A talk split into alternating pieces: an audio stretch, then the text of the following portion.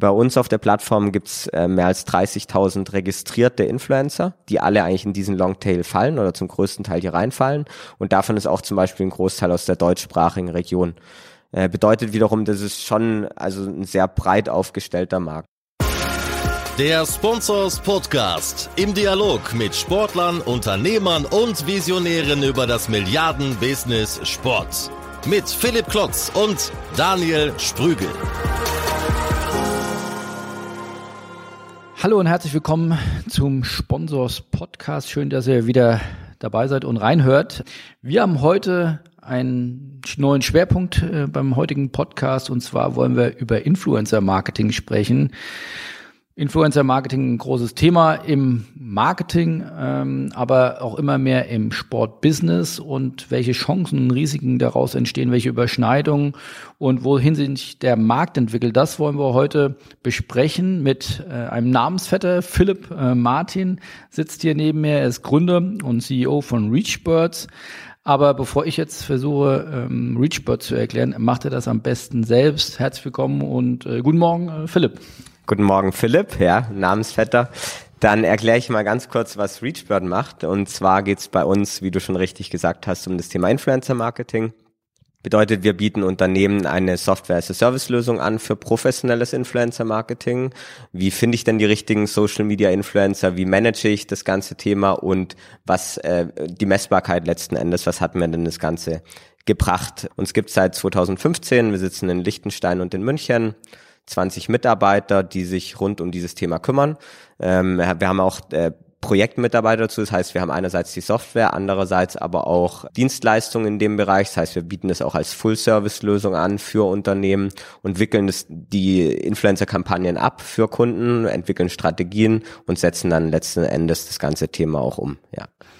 Wie groß ist denn äh, der Influencer-Markt? Ich glaube, du musst uns mal ein bisschen mitnehmen. Ich glaube, nicht jeder im Sportbusiness ist, äh, man liest es immer wieder als Buzzword, wenn man über den Tellerrand schaut, Influencer-Marketing stark wachsend und immer, jetzt ist ja, glaube ich, auch Frau Hummel, der gerade auch vor Gericht, äh, ob sie denn da alles richtig dann gekennzeichnet hat oder nicht. Und dann sagt sie, sie ist nur eine digitale Frauenzeitschrift. Äh, also auf jeden Fall momentan aktuelles Thema. Aber wie groß ist denn der Markt? Über was reden wir da aktuell? Ja, also es gibt natürlich jetzt, ist ein recht junger Markt. Das bedeutet, Einschätzungen von Marktgrößen sind immer relativ unterschiedlich. Ja, es gibt verschiedene Studien. Jetzt äh, neulich eine gesehen von A.T. Kearney, die gesagt haben, der Markt ist in 2020 10 Milliarden US-Dollar groß. Also es ist weltweit. schon weltweit. Also es ist aber schon ein relevanter Markt mittlerweile, wenn man sich das Wachstum auch anguckt, wo man herkommt. Generell ist es so, dass es natürlich nicht nur ein Sportthema ist, sondern ähm, wir sind da breiter aufgestellt, aber es ist auch für den Sportbereich relevant. Und es äh, gibt verschiedene Themen. Es gibt einerseits Athleten, äh, die im Influencer-Marketing eine Rolle spielen, andererseits die Aktivierung von Sponsorships beispielsweise, die eine Rolle spielen. Also auch in dem Bereich äh, sehr relevant und äh, entsprechend ähm, kann man schon sagen, dass neben dem, dem allgemeinen Bereich auch der Sportbereich immer weiter wächst. Das sehen wir auch an, bei unseren Kunden, die eben zunehmend auch aus dem Sportbereich kommen. Also ich habe auch natürlich recherchiert und ich bin auf eine Gold-Media-Studie gestoßen, mhm. die sagte, dass der Markt in Dach jetzt äh, gesprochen, nicht du hast von weltweit ja. gesprochen, 560 Millionen Euro 2017 und äh, wachsen soll auf 990 Millionen in 2020. Ja. Richtung eine Milliarde Markt im Dachbereich ist das, wo du sagst, ja, das ist äh, eine Größe, die die kann ich unterschreiben. Also die Rechnungen, die ich schreibe, die sind äh, die decken das leider noch nicht komplett ab. Ja. äh, aber generell ist es doch so, dass man es gibt halt viele Player in dem Markt. Es gibt von PR-Agenturen bis hin zu Tech-Plattformen, wie wir es dann letzten Endes auch sind, gibt es ja verschiedene Player. Und wenn man es alles zusammennimmt und sich überlegt, was ist denn jetzt in diesem Budget alles integriert, also von der Konzeption, wenn man die mit reinrechnet, wenn man die Vermittlung mit reinrechnet, auch im Sponsoring-Bereich wieder von Athleten beispielsweise und deren Social-Media-Anteil mit, mit einberechnet, ist es, denke ich, auf jeden Fall eine Marktgröße, die sehr, mir sehr realistisch, als sehr realistisch erscheint. Wenn man sich die Gold Media Studie anguckt, äh, wird da einem sehr augenscheinlich, dass äh, ein Großteil des Influencer-Markts in Instagram stattfindet. Ja. Ähm, YouTube ist auch noch, glaube ich, ein wichtiger Markt. Warum ist das so? Also ja, klar, Instagram ist irgendwo das die Plattform ähm, der, des Moments. Ähm, nichtsdestotrotz haben andere Plattformen ja größere Reichweiten. Also Facebook hat deutlich größere Reichweiten. Warum findet der Influencer-Markt hauptsächlich auf Instagram statt? Ich würde sagen, da gibt es unterschiedliche Argumente dafür. Erstens ist Instagram sicherlich eine, eine Plattform, die im Vergleich auch zu Facebook, äh, wo, wo die, die Visualisierung eine große Rolle spielt, sprich Videocontent, Bildcontent und das macht Influencer-Marketing natürlich schon aus, dass ich hier die Möglichkeit habe, über gute Inhalte, über schöne Inhalte auch oft, ähm, ansprechende Inhalte ähm, Konsumenten zu erreichen. Und deswegen ist sicherlich Instagram für Unternehmen schon sehr interessant, aber auch für für den Follower ist es, ist es natürlich sehr spannend, Bilder sich anzuschauen, Videos anzuschauen, die eine gewisse Botschaft rüberbringen können. Ähm, das ist sicherlich das eine Thema. Das andere Thema ist die Zielgruppe, die ich habe.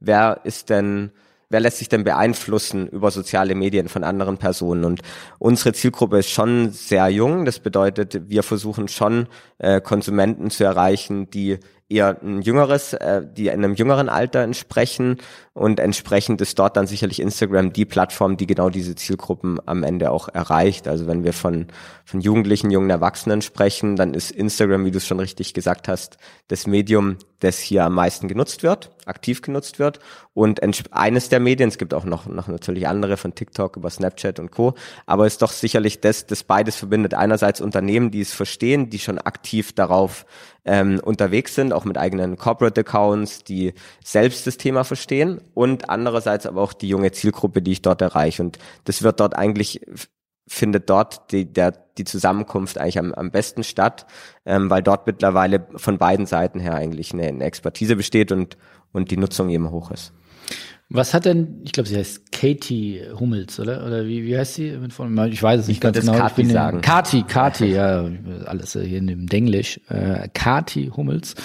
Was hat die denn falsch gemacht? Oder über was wird da gerade diskutiert? Das ist ja vielleicht auch ganz sinnbildlich für die Entwicklung des Influencer-Marketings.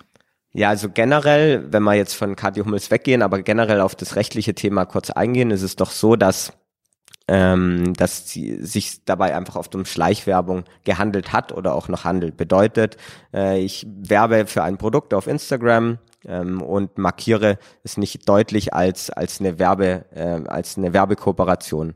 Und damit haben äh, verschiedene Verbraucherschutzzentralen natürlich ein Problem letzten Endes und sagen, hey, äh, liebe Kati in dem Fall, du markierst hier unterschiedliche Unternehmen in deinen Postings, zeigst aber nicht, dass sich hier eventuell um eine Werbekooperation handelt und das wiederum ist äh, verbraucherschutzrechtlich natürlich wiederum schwierig. Ist das nur ein deutsches Thema oder wird das auch in Gesamteuropa oder nee, weltweit ja. auch so gehandhabt? Das ist sicherlich nicht nur ein deutsches Thema. Wir, wir selber verfolgen es sehr stark in, der, in Deutschland, in der Schweiz und in Österreich. Ist aber auch ein Thema in anderen Ländern, die da aber vielleicht teilweise auch schon weiter sind, wie in den USA. Da gibt's dann schon äh, gewisse rechtliche Grundlagen, die es dann hier eben noch nicht gibt. Hier funktioniert aktuell noch viel über die Rechtsprechung. Deswegen stehen diese ganzen Urteile von Kathi Hummels oder auch andere, die stehen dann sehr in der Öffentlichkeit, weil letzten Endes äh, müssen hier noch äh, Grundlagenentscheidungen getroffen werden. Und im Fall Kathi Hummels ist es jetzt ja dann auch so, dass sie sagt, okay, ich habe hier keine Gegenleistung von den Unternehmen erhalten, sondern ich sehe mich eher als, als Magazin, als Frauenmagazin und äh, möchte einfach Empfehlungen abgeben da kommt ja Influencer-Marketing irgendwo her, Empfehlungen für Produkte abgeben. Und sie sagt eben, ich mache hier keine Werbung, sondern ich gebe eine Empfehlung ab und deswegen markiere ich das auch nicht entsprechend.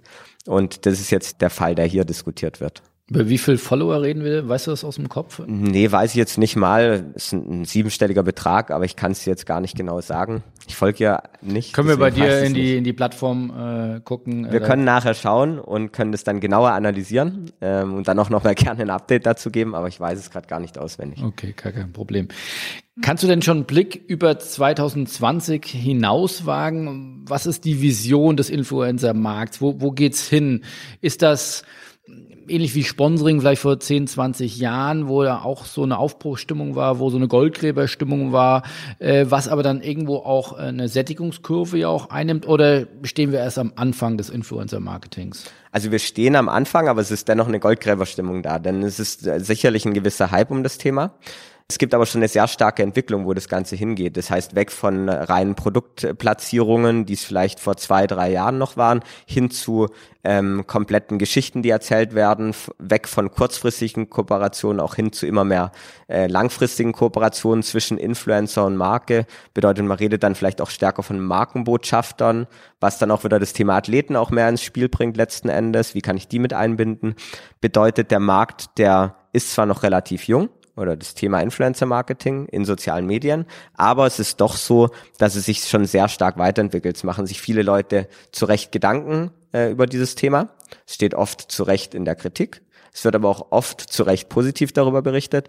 Und ich glaube, dass hier jetzt äh, immer mehr die, die Entwicklung dahin geht, dass man sich mehr damit auseinandersetzt, so wie vielleicht im Sponsoring auch, ja, wie, wie kann das letzten Endes aussehen? Was ist professionelles Influencer Marketing? Wie funktioniert die Zusammenarbeit, dass es für den Konsumenten Mehrwert hat, ja? Ist rein jetzt Product Placement ein Mehrwert oder geht es dahin eben, dass man das viel äh, diversifizierter sieht?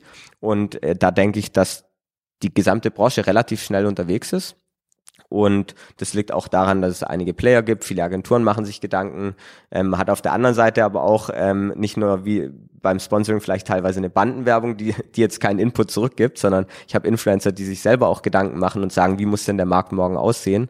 Wo soll das Ganze hingehen? Und deswegen finde ich die Entwicklung recht positiv und glaube, dass Influencer-Marketing sich etabliert und nach 2020 äh, entsprechend verschiedene Formen des Marketings online abdeckt und für Unternehmen verschiedene Themengebiete abdecken kann.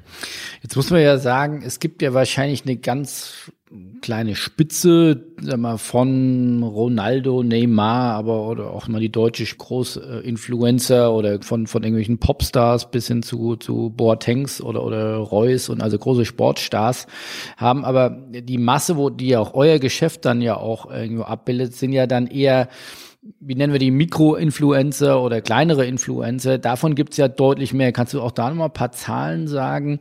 Über wie viel Influencer reden wir überhaupt im deutschsprachigen Raum? Also generell ist es so, dass wir, unser Geschäft spezialisiert sich vor allem auf auf äh, Personen, die auf Instagram beispielsweise zwischen 1000 und 1,5 Millionen Follower haben. Ja, das ist so der, der Kernbereich, den wir abdecken oder vielleicht auch zwei Millionen nach oben hin.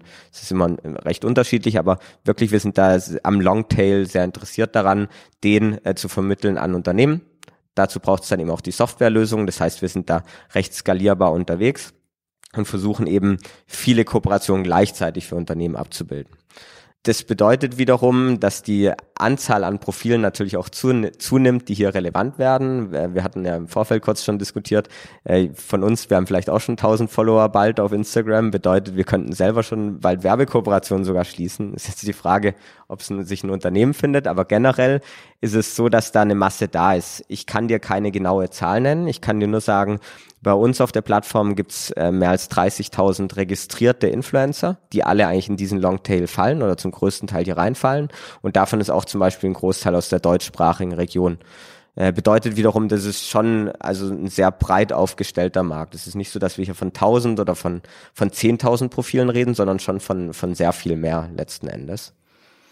Und das heißt, wenn ich jetzt Influencer wäre in diesem Segment, ähm, dann mache ich aber jetzt nicht, wie jetzt man es vielleicht aus dem Sponsoring kennt, wo ich sage, ich gehe Exklusivpartnerschaften ein.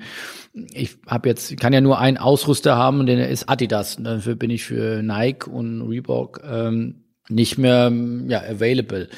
Ist das im Influencer-Bereich ähnlich oder sagen je mehr, desto besser. Gibt es da Erfahrungswerte, wo ihr sagt, ein Influencer in diesem äh, Segment, über das wir eben gesprochen haben, der hat fünf, der hat 15, der hat 25, der hat 500 Partner. Wie, wie würdest du das ein? Das wird, sortieren? Ich finde, das ist deckungsgleich mit, mit Sponsoring aus meiner Sicht. Also das bedeutet, ein guter Influencer, der auch sein eigenes Business professionell aufzieht, der sucht sich nicht fünf, äh, fünf ähm, Kooperationen aus der gleichen Industrie, sondern der versucht genauso wie im Sponsoring auch zu sagen, ich setze gewisse Exklusivitäten, setze auf langfristige Verträge, setze auf gute Jahreskooperationen beispielsweise oder über einen, gewissen Zeitraum hinweg äh, mit einem Unternehmen einer gewissen Industrie ähm, habe ich einen Sponsor, im, einen, einen, einen Kooperationspartner im Sportbereich, habe ich jemanden im Bereich Travel, je nachdem, wo ich dann letzten Endes auch selber unterwegs bin, mit meinem Profil, mit meiner, mit meiner Geschichte, welche Unternehmen passen zu meiner Geschichte, so wie bei einem Verein oder so letzten Endes ja auch.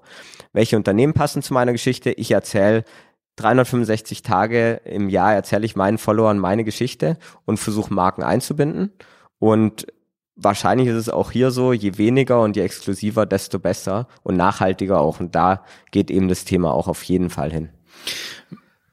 Um jetzt auch mal nochmal die Hut, sag ich mal, der Influencer aufzusetzen, die können ja mittlerweile richtig Geld verdienen. Also Ich habe äh, ein Beispiel äh, rund um den Spobis gehört, ich nenne da jetzt keinen Namen, aber das hat mich ein Stück weit vom, vom Hocker gerissen. Äh, war ein, ein Influencer auch auf Instagram, der rund 200.000 Follower hat und äh, ja auch begrenzt vier, fünf Jahrespartnerschaften, die ihm dann äh, insgesamt 200.000 Euro Income gebracht haben. Und das war jetzt, glaube ich, keine täglichen Postings, sondern das war wahrscheinlich gut gemacht, äh, sehr glaubwürdig, sehr authentisch, mit einem hohen Engagementraten. Aber 200.000 Euro, also das ist ja richtig Geld für, würde ich mal sagen, überschaubaren Aufwand an Arbeit. Ist das sinnbildlich? Ist das eher ein Lucky Shot? Ähm, oder sagt man, also da kann man wirklich also ich habe äh, Kinder, äh, den ich, sollte ich dann raten als Berufswunsch, äh, werd in, äh, Instagram Influencer, da äh, kannst du leicht gutes Geld machen. Ist das ja ein Beispiel für, für viele junge äh, Influencer oder hat hier jemand einfach nur äh, extrem viel Erfolg und, und Glück gehabt? Also zuerst mal glaube ich, dass es nicht so leicht ist. Also weil du ja gesagt hattest, für relativ vergleichbar wenig Aufwand, glaube ich eben nicht, sondern ich glaube, es ist ein großer Aufwand. Bedeutet letzten Endes, es gibt äh, weltweit mehr als eine Milliarde Nutzer auf, auf, auf Instagram. Ähm, und um sich dann dort durchzusetzen und eine gewisse Reichweite zu sich aufzubauen, ist, glaube ich, nicht so leicht, sondern da muss man schon entweder in einem gewissen Thema ein Spezialist sein. Ja, zum Beispiel, ich bin Hobby-Triathlet, bin extrem erfolgreich und bereite mich auf den Ironman vor. Und deswegen bin ich jetzt 365 Tage lang, mache ich hier ein super Trainingsprogramm und zeige euch, wie das auch geht. Dann habe ich ein Spezialthema, baue darauf auf und gewinne Follower. Oder ich verstehe es, guten Content zu erstellen in einem gewissen Themenbereich, sei es sind so, so klassische Themen, ja, sei es Beauty, sei es Lifestyle, Reisen, was auch immer. Oder vielleicht auch im Sportbereich generell, äh, habe ich die Möglichkeit, mir dort eine Followerschaft aufzubauen, aber es ist sicherlich nicht leicht.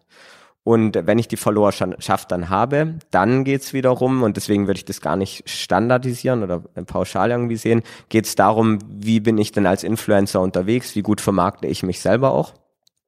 Und da gibt's sicherlich die ein oder anderen, die es verstehen, sich gute Deals an Land zu ziehen oder gute Deals bekommen über Vermarkter oder über Plattformen wie, wie unsere. Äh, und andere, die sind da vielleicht weniger begabt ähm, oder auch gar nicht so groß interessiert dran. Deswegen, ähm, was ich sagen kann, ist, dass, dass man das Ganze schon irgendwie standardisieren kann auf TKP-Basis, ja, wie, wie sehen denn so TKP-Preise aus und was verdient im Schnitt denn so ein Influencer. Aber am Ende kommt es auch wieder darauf an, auf das Talent des ein, der einzelnen Person in sozialen Medien, sich zu vermarkten. Und wenn ich mir jetzt anschaue, 200.000 äh, Follower, wenn man das jetzt vergleicht mit, vielleicht mit einem anderen Medium, dann ist es doch gar nicht so wenig. Und wenn ich dann gute Argumente finde und passende Partner finde, würde ich in dem Bereich jetzt sagen, dann, dann hat die, die oder der Influencer das dann, dann ganz gut gemacht. Es gibt andere, die sind dann nicht ganz so gut drin und andere, die sind vielleicht sogar noch besser. Ähm, ich kenne beides. Aber man kann da schon ja. dann äh, durchaus von leben. Also das Auf ist der Job Influencer. Das ist dann der Job ähm, Influencer. Ich tue mich da dann manchmal ein bisschen selber schwer mit dem Begriff Influencer. Äh, ich würde sagen, auf jeden Fall Content Creator im digitalen Umfeld oder Publisher schon fast irgendwie. Ähm, und das ist dann tatsächlich ein Beruf und wird es wahrscheinlich auch immer mehr Leute geben. Aber sind die dann auf dem Papier selbstständig oder wie? Die ja, also zahlen viele, auch Steuern. genau, die zahlen auch Steuern, ja. Äh, zumindest wenn sie mit uns arbeiten, dann kann ich das garantieren. Aber es ist auf jeden Fall so, dass die entweder selber eine Kapitalgesellschaft haben oder über eine Agentur das abwickeln letzten Endes. Aber das, das sind schon professionelle Strukturen dahinter. Also es fängt eigentlich schon recht weit unten an, wenn man die Followerzahlen anschaut. Da ist schon sehr oft ein sehr professionelles Setup da. Jetzt kommen wir mal zum geliebten Sport. Wie wichtig ist denn Sport im Influencer-Markt? Sehr wichtig. Also zum einen, wenn man sich die Athleten anguckt und sagt, okay, Athleten sind Social Influencer, dann ist es ja so, dass ähm, wir haben das mal analysiert, wir haben mal Athleten, professionelle Athleten gegenübergestellt in ihrer Entwicklung auf Instagram gegenüber anderen Profilen und haben festgestellt, okay, sehr hohe Interaktionsraten, bei einzelnen Events haben sie die Chance, sehr schnell ein sehr hohes Wachstum zu, zu generieren. Beispielsweise hole ich eine olympische Medaille, kann ich es schaffen, meine eigene Followerschaft auf, auf Instagram oh, relativ stark auszubauen, ja, zu verdoppeln, verdreifachen und so weiter. Und deswegen sicherlich ein, ein spannendes und relevantes Thema aus Athletensicht und auch der anderen Sicht, das heißt die, die Aktivierung von Sponsorships wird es auch immer wichtiger. Das bedeutet, es treten auch immer mehr Unternehmen an uns heran, die sagen, hey, ich mache Sponsoring, ich bin Sponsor und aktiviere auch äh, in unterschiedlichen Bereichen, auch digital. Habe ich mit Influencern nicht die Chance, noch mal eine junge Zielgruppe authentisch zu erreichen mit exklusiven Inhalten? Und da spielt es auch eine immer größer werdende Rolle und entsprechend würde ich sagen, dass Sport für uns als Unternehmen ein wichtigeres Standbein wird und auch für die Vereine, für die Athleten immer wichtiger wird im sozialen, in den sozialen Medien äh, das Thema auf jeden Fall zu beobachten. Du hast gesagt, ihr habt 30.000 Influencer auf eurer Plattform. Wie viel davon sind Sportler? Hast du dann einen groben Share? Ja, also wir haben die Möglichkeit, äh, Athleten haben die Möglichkeit, sich bei uns auch als solche zu registrieren als professionelle Athleten. Die geben wir dann auch händisch frei und schauen, okay, handelt es sich hierbei wirklich um, um einen professionellen Sportler. Da haben wir aktuell 1500 Registrierte auf unserer Plattform. Darunter sehr viele Leichtathleten, sehr viele Fußballer oder Fußballerinnen, auch sehr viele, auch vor allem so zweite Liga, dritte Liga, äh, die sich hierüber versuchen natürlich auch ein, ein, zusätzliches Einkommen vielleicht zu generieren und davon zu profitieren, dass sie doch irgendwie in der Öffentlichkeit stehen, aber aktuell vielleicht nicht die äh, finanziellen Erfolge feiern, wie vielleicht ein, ein Bundesliga-Profi im, im Fußballbereich. Jetzt hatte ich mal eine extrem spannende Zahl gehört. Ich hatte ja auch mal Inter Podcast-Interview mit äh, Lukas von Grana von äh, OneFootball. Äh, der hat gesagt, dass Influencer-Marketing sein Hauptmarketingkanal ist und er darüber die meisten neuen User und neuen App-Installs ähm, generiert. Er macht das vor allem ja auch weltweit. Jetzt gerade, glaube ich, ein Fokusmarkt in Brasilien, aber das könnte man ja auch in Deutschland ähm, so machen, weil ihm die anderen Marketing-Tools zu teuer äh, geworden sind. Der hatte gesagt, dass sie bis zu 6000 Kampagnen parallel fahren. Jetzt hast du gesagt, bei euch sind 1500 auf der Plattform.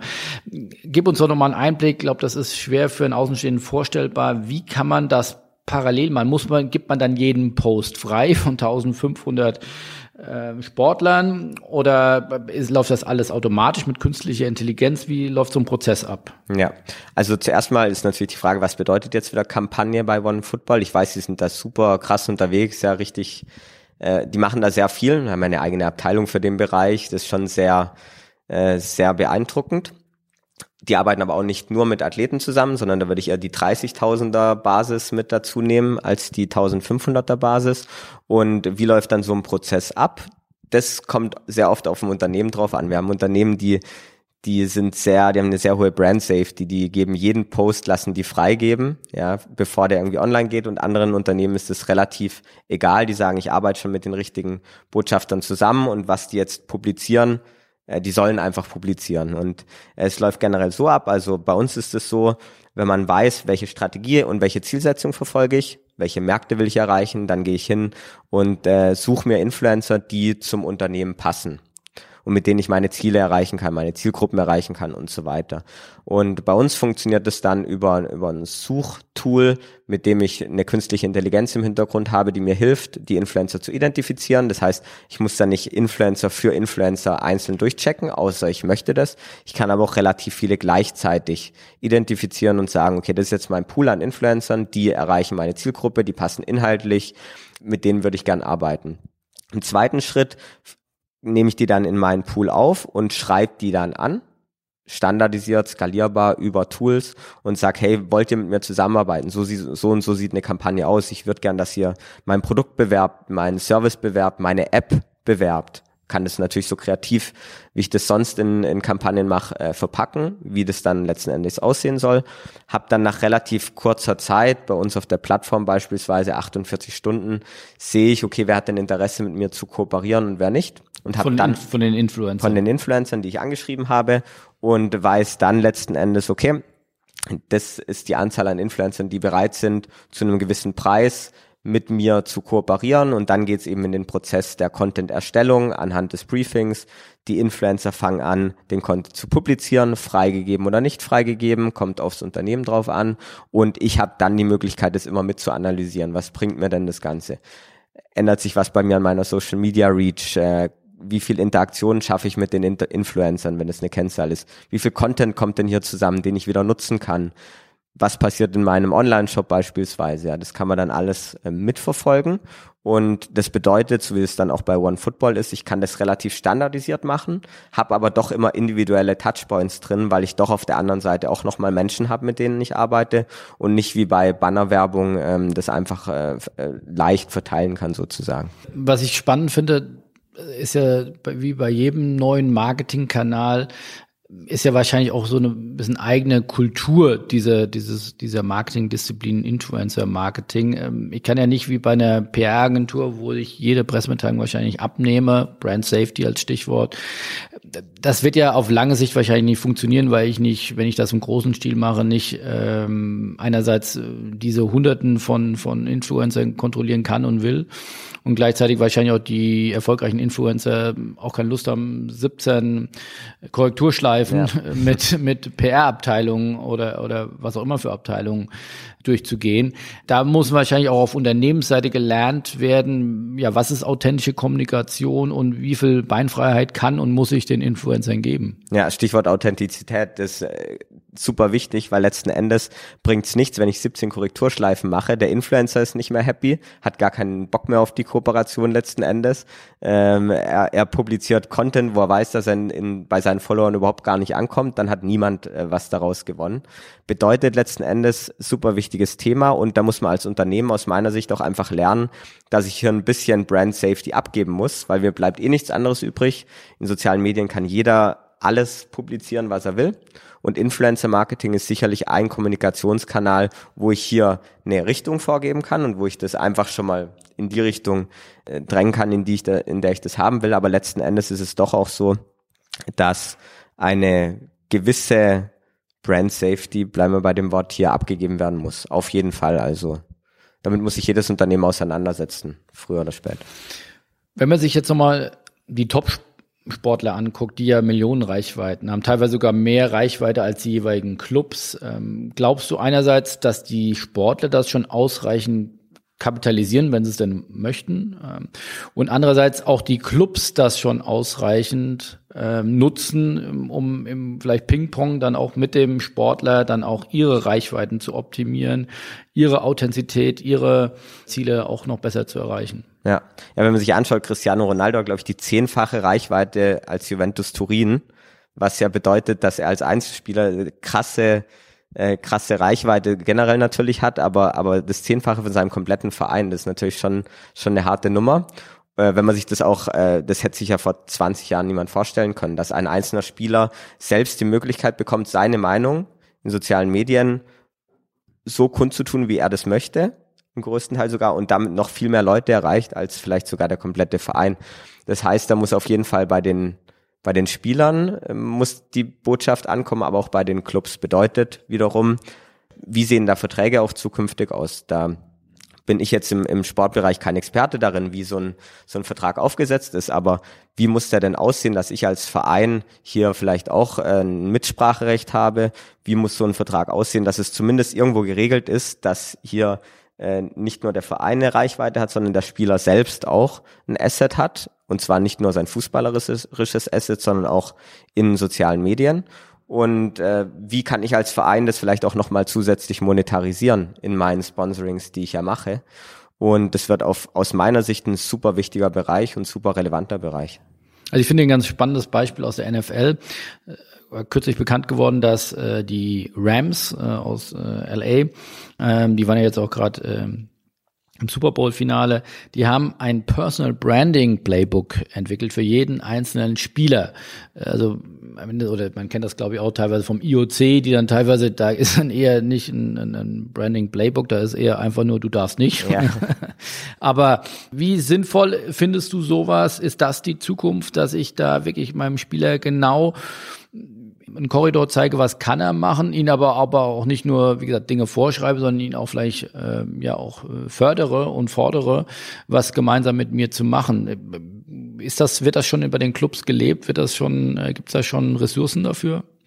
Das ist wirklich sehr unterschiedlich. Also als, als Fan würde ich jetzt sagen, weiß nicht, ob das im Fokus stehen sollte oder ist es nicht eher, also ist es nicht eher ein Zusatz? Ähm, muss das muss es direkt äh, äh, vom Verein komplett gemanagt werden oder sollten die Kanäle der, der einzelnen Spieler nicht individuell sein? Also dass dass auch jeder wirklich äh, dort das macht, was er will? Oder muss ich überhaupt einen Kanal haben als Spieler oder wird es vom Verein sogar verlangt? Also da gibt's ja viele Fragen und da glaube ich, dass hier noch auch kein, kein Königsweg gibt, weil da sehe ich schon mal einen Unterschied zwischen den USA und, und Europa. Also wenn ich allein schon das Influencer-Marketing anschaue generell und auch anschaue, wie Sportler eingebunden werden in, in Brand-Campaigns in den USA und hier sehe ich noch einen großen Unterschied.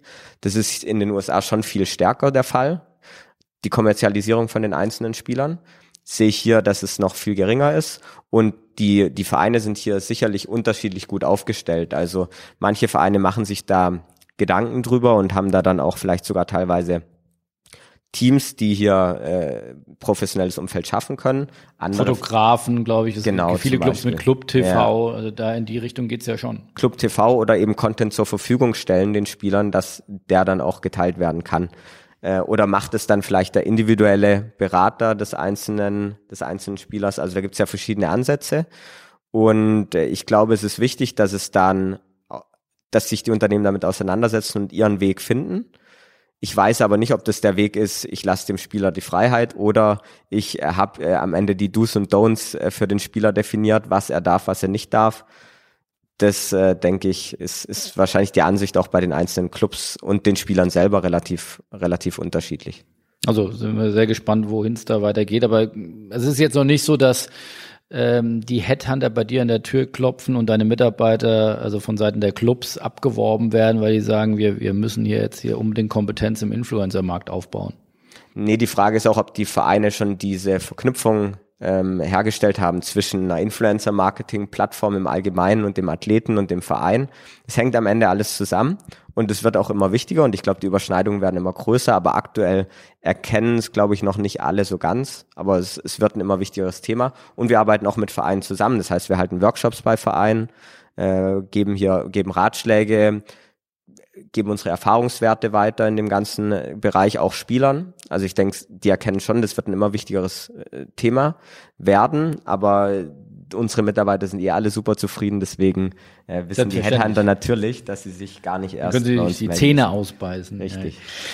Apropos Mitarbeiter zufrieden und es läuft fantastisch. Äh, gib uns doch nochmal einen Einblick ähm, in das Businessmodell von ReachBirds. Wie verdient ihr Geld? Wir verdienen Geld einerseits, indem wir unsere Software vertreiben für professionelles Influencer-Marketing. Andererseits bieten wir Full Service äh, im Bereich Influencer-Marketing an. Das bedeutet Agenturdienstleistungen bei der Identifikation, bei der Umsetzung von Kampagnen, bei der Analyse von Influencer-Kampagnen, bei der Strategiebildung. Das bedeutet einerseits Software-Business, Business, andererseits Agentur-Business, das wir hier äh, aufbauen. Und so setzt sich dann letzten Endes auch unser Team zusammen. Das heißt, wenn ich die Software von euch möchte, dann zahle ich einen monatlichen Lizenzbeitrag. Der liegt wo oder ist das, ist das, ist das individuell oder gibt es da feste Preise? Ja, da gibt es unterschiedliche Pakete. Es kommt auch darauf an, wie viel Zugänge möchte ich da, welchen Zeitraum. Und da gibt es dann unterschiedliche Zugänge und zusätzlich ist dann noch so, dass wir, ähm, das hatte ich jetzt vorhin vergessen, noch eine Vermittlungsgebühr haben am Ende zwischen Influencer und Werbepartner, dass wir hier, äh, wie es ja im Athletenmanagement dann teilweise auch ist, dass wir hier dann einfach einen, einen gewissen Prozentsatz noch ähm, für uns behalten in so einer Kooperation. Was glaubst du, welcher Bereich ist da der lukrativere, eher das Lizenzgeschäft oder das ja, Agenturgeschäft? die Mischung macht's aktuell. Am Ende ist es so, wir haben eine Software, mit der wir das skalierbar abbilden können. Das heißt, wir bieten Unternehmen die Möglichkeit an, Influencer Marketing transparent, professionell zu machen aber auch skalierbar abwickeln zu können, was schon sehr wichtig ist, gerade wenn man in dem Bereich Micro-Influencer-Marketing spricht. Die Kooperation mit jetzt einem oder zwei Influencern mit 10, 20.000 Followern, die ist jetzt noch nicht so werthaltig. Das muss schon relativ groß gemacht werden, dass es dann auch ähm, am Ende einen Sinn macht. Ja, das ist ja vorhin gesagt, Lukas von Kranach bei OneFootball, mit wie viel Influencern die teilweise gleichzeitig arbeiten. Das heißt, es muss massentauglich sein Dazu brauche ich eine Softwarelösung. Andererseits ist es aber auch so, dass ich Know-how brauche, um das letzten Endes gut abwickeln zu können, um die richtigen Kampagnen aufsetzen zu können. Und das bieten wir auch an. Und ich denke, das ist aktuell, also aktuell ist es unsere Lösung, dass wir beides machen, weil wir sehen, dass beides auch notwendig ist im Markt, um das dann auch letzten Endes gut zu machen. Wenn man auf Kostenseite guckt, jetzt haben wir uns die, die Umsatzseite angeguckt, Kostenseite, ist ja ein bisschen anders wie im Sportbusiness. Ihr müsst ja die Influencer nicht einkaufen. Die habt ihr ja nicht exklusiv, richtig? Oder die sind richtig, auch noch ja. auf anderen Plattformen aktiv. Genau, wir haben keine Influencer exklusiv. Das bedeutet, wir sagen halt über unsere Suchmaschine und Erfahrung, okay, hey, das sind die Influencer, die zu dir passen, die deine Zielgruppe erreichen und so weiter. Und dann vermitteln wir die ja. Wir haben die nicht exklusiv. Das bedeutet in dem Bereich keine Fixkosten.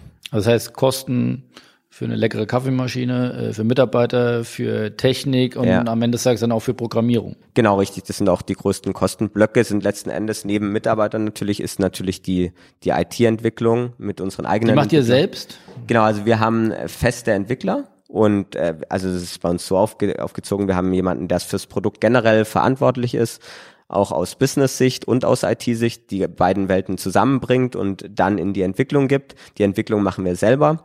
Wir haben hier einen, einen festen Stamm an Entwicklern, der wird teilweise ergänzt extern, aber generell ist das äh, unser festes Team, ja.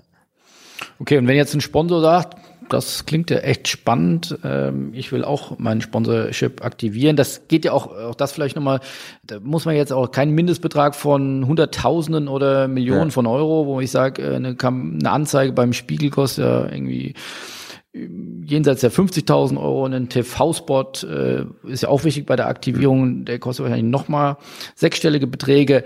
Das geht auch mit kleinem Geld los, oder? Man ja, kann genau, da auch ja. erstmal ein bisschen testen und probieren. Ja, genau. Also das, das rate ich auch jedem. Ja, wenn man noch keine Erfahrung mit Influencer-Marketing hat, dann macht es ja schon Sinn, wenn man erstmal äh, sich das Ganze anschaut, wie funktioniert das? Die, du hast vorhin angesprochen, wie funktioniert überhaupt so ein Prozess in der Zusammenarbeit? Auf was achte ich überhaupt? Was können denn meine Zielsetzungen sein?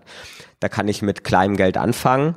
Das ist auch das, was attraktiv macht, weil ich muss eben nicht direkt mit jemandem arbeiten, der fünf Millionen Leute erreicht, sondern kann auch mit zwei, drei Leuten arbeiten, die vielleicht nur zehntausend Leute erreichen. Und so kann ich das relativ einfach testen und dann entsprechend anpassen und steigern, skalieren, wenn es für mich Sinn macht.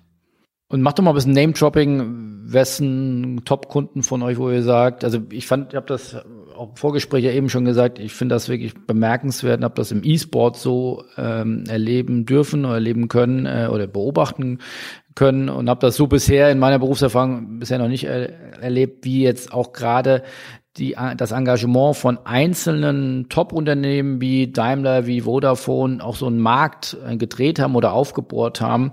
Und äh, ja ein derartiger Run momentan auf E-Sport ähm, ist, ja, ähm, der sicherlich bemerkenswert und und äh, auch von einem kleinen Level kommt, deswegen sind die Steigungen natürlich enorm hoch, aber das könnte ja im Influencer-Marketing genauso sein. Sind da auch schon die großen Unternehmen aktiv und investieren oder sind es eher die neuen Startups, die, die mit einem neuen Mindset daherkommen, die sagen, selbstverständlich, wie, wie soll ich anders Marketing machen ohne Influencer-Marketing? Also sind sie die New Kids on the Block oder sind es die, die, die, die Blue Chips, die ähm, hier an erster Stelle stehen? Ja, also äh, eigentlich beide, weil jeder hat einen anderen Ansatz, aber kann es mit Influencer-Marketing recht erfolgreich umsetzen. Einerseits gibt's äh, gibt's die ganzen Top-Unternehmen, die Blue Chips, die natürlich Influencer-Marketing machen, vor allem wenn sie äh, im B2C-Bereich unterwegs sind, ähm, sei es Coca-Cola, sei es BMW und so weiter. Die L'Oreal, die machen natürlich viel Influencer. -Marketing. Die machen das auch bei euch. Die machen das auch bei uns. Aber genauso machen das auch Startups bei uns. Bedeutet Unternehmen, die wissen, wie sie diesen Marketingkanal einsetzen könnten. Wir hatten es gerade davon, ich kann auch klein anfangen und skalieren. Und wenn ich das als, als Startup da den richtigen Weg finde und mit meiner Agilität hier vielleicht ähm, etwas, etwas schneller unterwegs sein kann oder besser unterwegs sein kann als vielleicht ein ähnlich großes, ein ähnliches großes Unternehmen im gleichen, gleichen Bereich, habe ich hier schon einen Marketingkanal, mit dem ich relativ mit geringen Kosten verbunden anfangen kann und äh, dementsprechend sind die genauso wichtig, weil mit denen wachsen wir dann natürlich auch. Das heißt, wir haben Kunden, die begleiten wir seit zwei bis drei Jahren, mit denen arbeiten wir eng zusammen, die kommen aus dem Startup-Bereich, aber haben es relativ schnell geschafft, über Influencer-Marketing ihr Online-Business zu skalieren und entsprechend ihr komplettes Unternehmen zu vergrößern und das drückt sich dann auch in größeren Marketing-Budgets aus, die immer noch größtenteils dann in Influencer-Marketing fließen.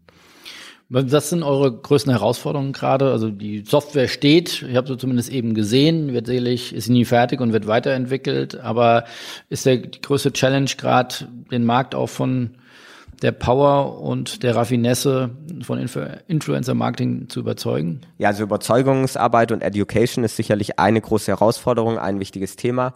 Unternehmen Agenturen, Athleten, Influencern, jeder muss abgeholt werden und muss verstehen, wie funktioniert das vor allem professionell, wie kann ich das letzten Endes äh, umsetzen, was bringt mir das Ganze? Äh, und das ist sicherlich eine große Herausforderung, machen wir auch super viel, ja, Vorträge halten, Webinare, alles was halt so geht. Und ein, eine große andere Herausforderung ist natürlich die schnelle Änderung in dem Markt, bedeutet, wir haben vorhin über Instagram gesprochen, aber es ist jetzt auch die Plattform, die vielleicht in drei Jahren noch oder in vier Jahren noch relevant ist im Influencer-Marketing. Da weißt du selber auch, das äh, kann sich sehr schnell ändern. Bedeutet wiederum, das ist auch eine technische Herausforderung. Schafft man es immer aktuell auf den richtigen Plattformen zu sein, für den Kunden mit den richtigen Influencern. Das heißt, das ist eine zweite Herausforderung, die Schnelllebigkeit in dem, in dem Geschäft und in den Partnern, die man dann letzten Endes auch hat. Und die dritte Herausforderung ist sicherlich auch, dass man sich in einem jungen Markt bewegt, der äh, wiederum auch äh, eine große, also wir haben einige Konkurrenten natürlich auch und ähm, das sind einerseits Agenturen, die mit uns arbeiten, aber vielleicht auch andere, die spezialisiert sind, die unsere Tools nicht nutzen und dann natürlich äh, auch in dem Markt aktiv sind, anderweitig. Es gibt andere Tech-Plattformen. Es ist ein Thema, das vielleicht auch aus den USA kommt. Gibt es Player, die aus den USA dann auch in Europa aktiv sind. Bedeutet äh, sicherlich auch eine eine, ein kompetitives Umfeld, ähm, in dem man sich bewegt. Und nochmal ein bisschen auf euer, auf dein Unternehmen geschaut. Kannst du noch mal ein paar Worte zu sagen, wie ihr aufgestellt seid? Habt ihr das alles allein äh, auf die Beine gestellt? Habt ihr euch Partner zur Seite geholt? Wie seid ihr dort ja, finanziert und aufgestellt? Ja, also wir haben das, das Unternehmen während der Uni gegründet, ähm, vor 2015, 2016 und sind so aufgestellt, dass wir es zuerst wir haben als Viererteam gestartet. Einer, der sich äh, entwicklungsseitig um alles kümmert und ähm, wir haben zu dritt uns um Marketing, Vertrieb, Influencer-Akquise, Kundenakquise und so weiter äh, gekümmert und haben aber recht schnell von Beginn an, ehrlich gesagt, waren wir in einem Inkubatorprogramm und haben uns auch noch äh, einen Corporate-Partner dazu geholt, der uns unterstützt, der uns professionelle Strukturen gibt, äh, kann ich hier auch in, in dem Umfeld sagen, dass dann die, die WWP, Weirater Wenzel und Partner, äh, Sportmarketing-Agentur, die natürlich auch gesagt hat, hey, wir vermarkten Athleten, das ist relativ nah dran an dem, was ihr macht letzten Endes, nur ein bisschen zukunftsgerichteter. Lass uns doch mal zusammen schauen, ob man in dem äh, Bereich auch, auch was machen kann. Und das funktioniert eigentlich seitdem ganz gut. Und deswegen sind wir auch relativ stark im, im Sportfeld Sportumfeld aktiv und versuchen dort sowohl Athleten als auch aktivierungsseitig einiges zu, zu machen. Und so hat es begonnen und so sind wir auch heute noch aufgestellt. Wir haben ein eigenes Team, wir arbeiten komplett autark, haben aber einen, äh, einen Partner mit WWP, die äh, uns dann wiederum unterstützen. War dir immer klar, dass du Unternehmer werden willst, dass du Gründer werden willst oder bist du da wie die Jungfrau zum Kinder gekommen? Ja, wahrscheinlich eine Mischung aus beidem irgendwie. Also wie gesagt, während dem Studium gegründet, da war das noch nicht so klar, dass es jetzt irgendwie auch der Beruf danach werden würde, sondern vielleicht hat man angefangen und gedacht, das klingt ja ganz gut im Lebenslauf, wenn man da mal, mal irgendwie angefangen hat, was eigenes zu machen. Ähm, aber dann hat sich entwickelt, es hat Spaß gemacht, man hat die Vorteile darin gesehen eine gewisse Unabhängigkeit in seiner Ta Alltagsgestaltung oder wenn es überhaupt einen Alltag gibt, bedeutet wiederum, es, es macht Spaß und so hat sich das dann entwickelt, dass ich dann eigentlich auch nichts anderes mehr wollte. Wie wichtig war es, so jemanden wie BWP an der Seite zu haben? Weil als Startup ist man sicherlich agil, voller Energie, aber man hat ja gerade, wenn man aus der Uni heraus gründet, jetzt noch nicht die ganz große Berufserfahrung. Wie wichtig war es da, so einen Partner wie BWP an der Seite zu haben? Ja, schon sehr wichtig. Also um ehrlich zu sein, da wird einem dann auch die rosarote Brille vielleicht abgenommen in manchen Bereichen, sei es in der Organisation. Es, sind, es fang, fängt ja bei vielen Problemen intern erstmal an, die man hat als Gründer. Also wie stelle ich mein Team zusammen? Wie sieht meine Organisation aus? Wie baue ich das alles auf? Auf was muss ich achten? Ja, wenn ich noch keine Erfahrung habe, ist es natürlich nicht so leicht. Und wenn man dann einen Partner hat, der einem hier allein schon bei den Themen unabhängig dann von der Vertriebsseite unterstützen kann, dann ist es schon mal gut oder extrem wichtig. Und äh, zum anderen gibt es einem auch Orientierung, wo soll es hingehen, was ist denn realistisch, wie sieht ein Businessplan wirklich realistisch aus. Das sind so Punkte, wo einem ein Partner schon aus meiner Sicht schon sehr gut tut. Während dem Studium setzt man sich dann viel mit Medien wie der Gründerszene oder so auseinander und ähm, merkt dann relativ schnell, dass das Startup nächstes Jahr doch noch nicht 100 Millionen Euro Umsatz hat, um, sondern merkt, dass da viel Arbeit oder eine Milliarde oder eine Wert. Milliarde Wert, ja, innerhalb von drei Jahren generiert, merkt, dass es dann doch nicht immer so leicht ist, sondern dass es gar nicht so leicht ist, überhaupt so ein solides Unternehmen aufzubauen, das sich selber dann auch finanzieren kann, äh, wo die Mitarbeiter glücklich sind, wo die Kunden nachhaltig glücklich sind und, und man nachhaltiges Business aufbaut. Ich denke, da einen Partner zu haben, ist einfach extrem wichtig, weil dadurch entsteht dann erst so ein Business oder man braucht oder so man, wunderschöne man Themen, macht weniger Fehler letztendlich. Buchhaltung. Äh, monatliche Gehaltsüberweisung. Genau richtig, ja. Das sind Freue ich mich auch wieder immer jeden Monat äh, aufs Neue, wenn die Buchhaltung anruft. Das Jahr ist vorbei und wir müssen hier einen Geschäftsbericht machen. Genau, richtig. Ganz tolle ja. Sachen. Lass uns doch noch mal abschließend in die Zukunft blicken. Wir nehmen mal an, 2025, wir sitzen hier wieder äh, wo steht der Influencer-Markt? Äh, wo steht ReachBirds? Also letzten Endes wird 2025, äh, in die Zukunft kann ich jetzt nicht direkt schauen, aber ich glaube, 2025 hat sich Influencer Marketing extrem etabliert. Der Marketingmix von allen Unternehmen wird auch im Sportumfeld eine viel wichtigere Rolle spielen. Wir haben die einzelnen Themen schon angesprochen jetzt vorhin. Deswegen kommst du ja dann auch wieder, weil sonst hättest du ja gar keinen Grund vorbeizuschauen. Absolut. Der ähm, Espresso war auch gut. Der Espresso ist gut bei uns. Die Kaffeemaschine wird auch 2025 noch genauso aussehen. Sehr gut. Die, die hat Bestand. Ähm, ich, Aber das Team, ihr werdet äh, ein eigenes Hochhaus haben wahrscheinlich. Ja, also der Markt der entwickelt sich weiter. Das bedeutet auch, dass natürlich ein Unternehmen sich weiterentwickeln kann. Und da kommt es, glaube ich, drauf an, wie gut kann man seine Kunden zufriedenstellen. Die, die man jetzt schon hat, neue dazugewinnen. Und da glaube ich, dass wir aktuell ganz gut aufgestellt sind. Das ist zumindest meine Erfahrung aus dem letzten Jahr, dass wir jetzt ein gutes Team haben, aktuell von der Größe her. Und äh, aktuell glaube ich, wenn wir jetzt also man hat jetzt viele Fehler gemacht, so in, in den letzten zwei Jahren, äh, die man jetzt nicht mehr macht. Und deswegen glaube ich, dass wir ganz gut wachsen könnten ähm, wenn wir erfolgreich sind, woran ich auch glaube. Also ich glaube, das Thema wird wichtiger und wir haben uns gut positioniert. Bedeutet, wir werden hier sitzen mit vielleicht auch ein paar mehr Mitarbeitern, aber generell ist mir wichtig, dass wir äh, ein solides Unternehmen sind. Also das ist wirklich mein Ziel. Das bedeutet, ich will hier sitzen und will dir sagen können, hey, es läuft gut und ich muss mir keine, keine Sorgen um den nächsten Monat und die Lohnbuchhaltung machen, sondern ich will bis dahin wirklich ein etabliertes Unternehmen haben, das selber auch in dem Bereich äh, investieren kann, das selber vorankommen kann ähm, im Bereich Influencer Marketing. Du wirst dann äh, bis dahin mit der Sponsors äh, die europaweit größte Plattform sein äh, für Sportbusiness und vielleicht auch Influencer Marketing, weil du erkennst, dass es ein, ein angrenzendes Themenfeld ist und dann werden wir uns wieder treffen und, und dazu äh, austauschen. Das klingt hoffe, auf jeden Fall okay verlockend. Ich bringe da noch äh, äh, ein leckeres Getränk mit, äh, äh, das äh, auch vielleicht kalt sein darf und, und, und äh, ein schönes, ich habe gelernt von, von Philipp Radler, ich darf ja auch, oder WWP, einer unserer großen Partner und äh, da habe ich äh, A, viel gelernt. Also äh, einer Spruch ist irgendwie Think Big und äh, Focus. Das habe ich mir auf jeden Fall auf, auf äh, in mein Buch geschrieben. Und dann habe ich auch gelernt, dass der wichtigste Termin bei, in der WWP-Gruppe ist, äh, wenn der, der Wein für das Hahnenkammrennen äh, verkostet wird, welcher Wein da ausgeschenkt wird. Das wäre auch mein äh, großes Unternehmensziel für 2025. Ich wollte gerade sagen, jetzt habe ich auch ein neues, weil das wusste ich bisher noch nicht mal. Also habe ich jetzt ein neues Unternehmensziel für 2025, dass wir da dabei sein dürfen, ja. Wobei ich hier auch nochmal sagen will, ist echt äh, wichtig, also wir werden da eigentlich echt auch in Ruhe gelassen. Das heißt, wir sind, ähm, wir entwickeln uns einfach komplett selbstständig. Ähm, wir arbeiten natürlich eng zusammen an Projekten zum Beispiel oder wenn wir Fragen haben.